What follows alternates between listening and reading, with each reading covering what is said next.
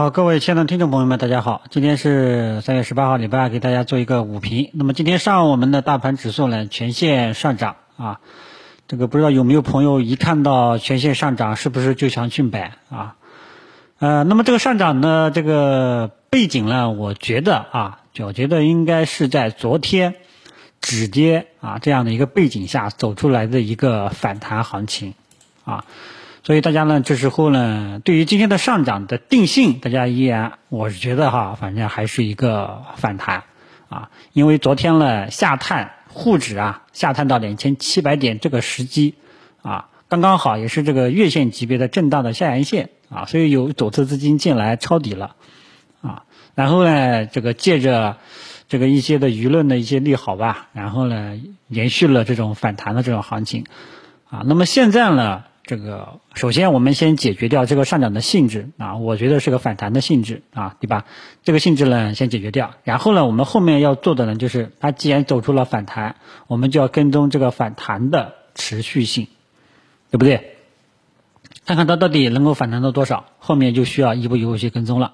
那么就上午的这种反弹态势来看啊，其实还是比较不错的，呃，其中这个创业板指数。啊，这个已经碰到了五日均线啊，中小板呢，马这个这个位置呢，已经算是在测试五日均线了啊，就看下午怎么样了啊。大家呢，千万就是搞清楚这个上涨是什么原因啊。如果说是反弹，那么这时候你昨天左侧低吸的时候呢，就应该考虑逢反弹逐渐的减持分批离场啊。此时你要去介入的话呢，一般来讲。啊，遇到反弹行情啊，反弹性质呢，我们是不建议去追的啊，基本上就是这个态度啊。呃，最这两天最好的时机，其实是在昨天上午十点半啊，我当时呢都发发微博了，对吧？这个时机就是你得掌握一下。你如果说你这个时机不掌握，这个时候你去追，你这个未来的潜在空间，包括背后的潜在这种风险，都有比较大的不确定性啊。那么。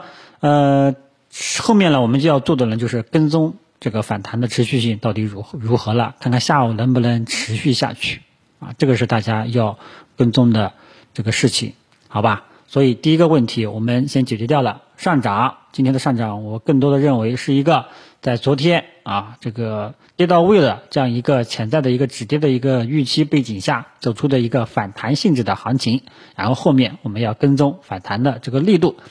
操作上呢，这个基本上这一周呢，也是建议大家左侧，呃，做了一波短线，啊，嗯，因为我昨天给大家说过啊，这个昨天建仓的啊思路是左侧激进思路，怎么去处理也有两条思路，第一个就是做短线，保守型的，第二个呢，你就搏一下两千七百点。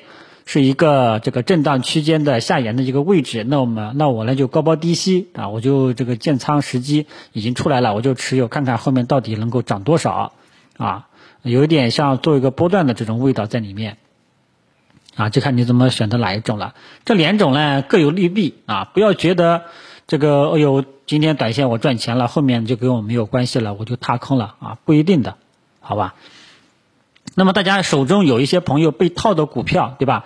前期呢有一些股票都被套了，这时候怎么办呢？是减仓呢，还是继续持有呢？这个呢，其实答案呢，呃，一方面呢还要看自己。如果说你愿意承受比较大的风险，愿意承受沪指两千七百点这个潜在的一个止损空间，那你就按兵不动，啊，按兵不动啊。如果说你不愿意啊，那你这个看。这个看看自己的这个仓位要不要适当性的减一点，啊，基本上这个时候呢，你要说正确答案，这真真的是我我是没没法给大家正确答案，因为我暂时还不知道这个两千七百点是不是就是最低点，后面是不是就要反转这个问题，我暂时能力有限给不了，我还要看一看，啊，但是我自。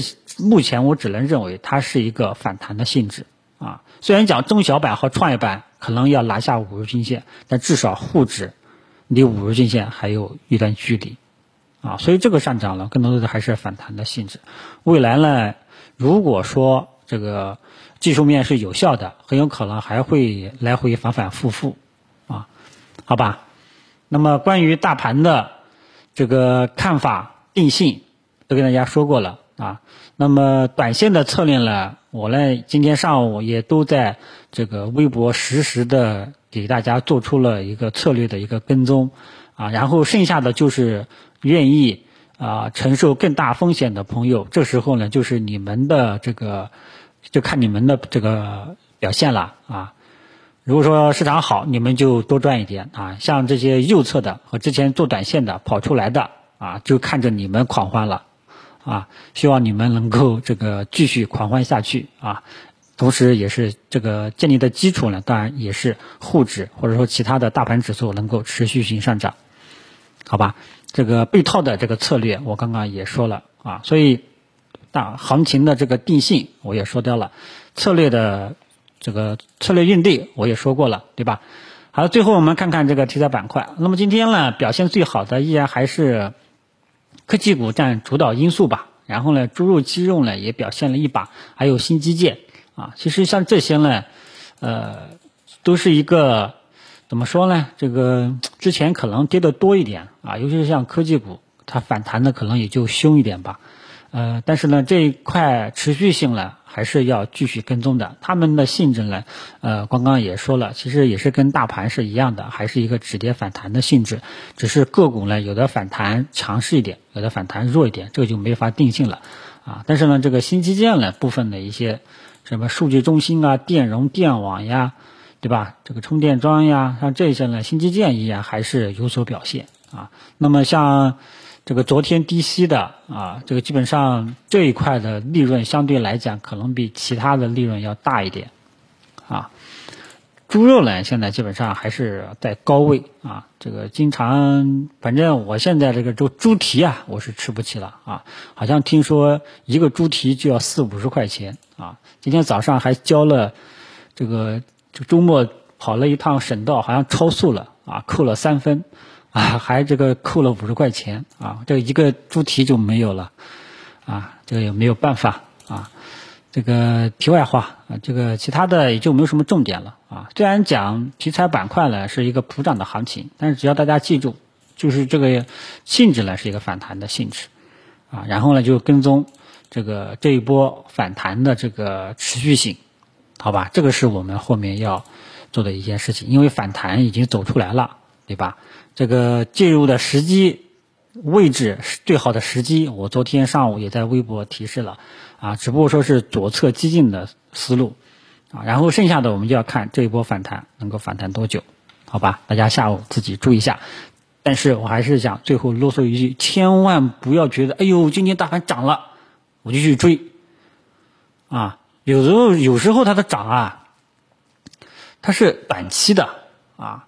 真正能够追去追的，那就是市场有主动型上涨的这种上涨预期了，你可以去追啊。你像这个，在这个鼠年开年之后那一波上涨，对吧？你随时追随时赚。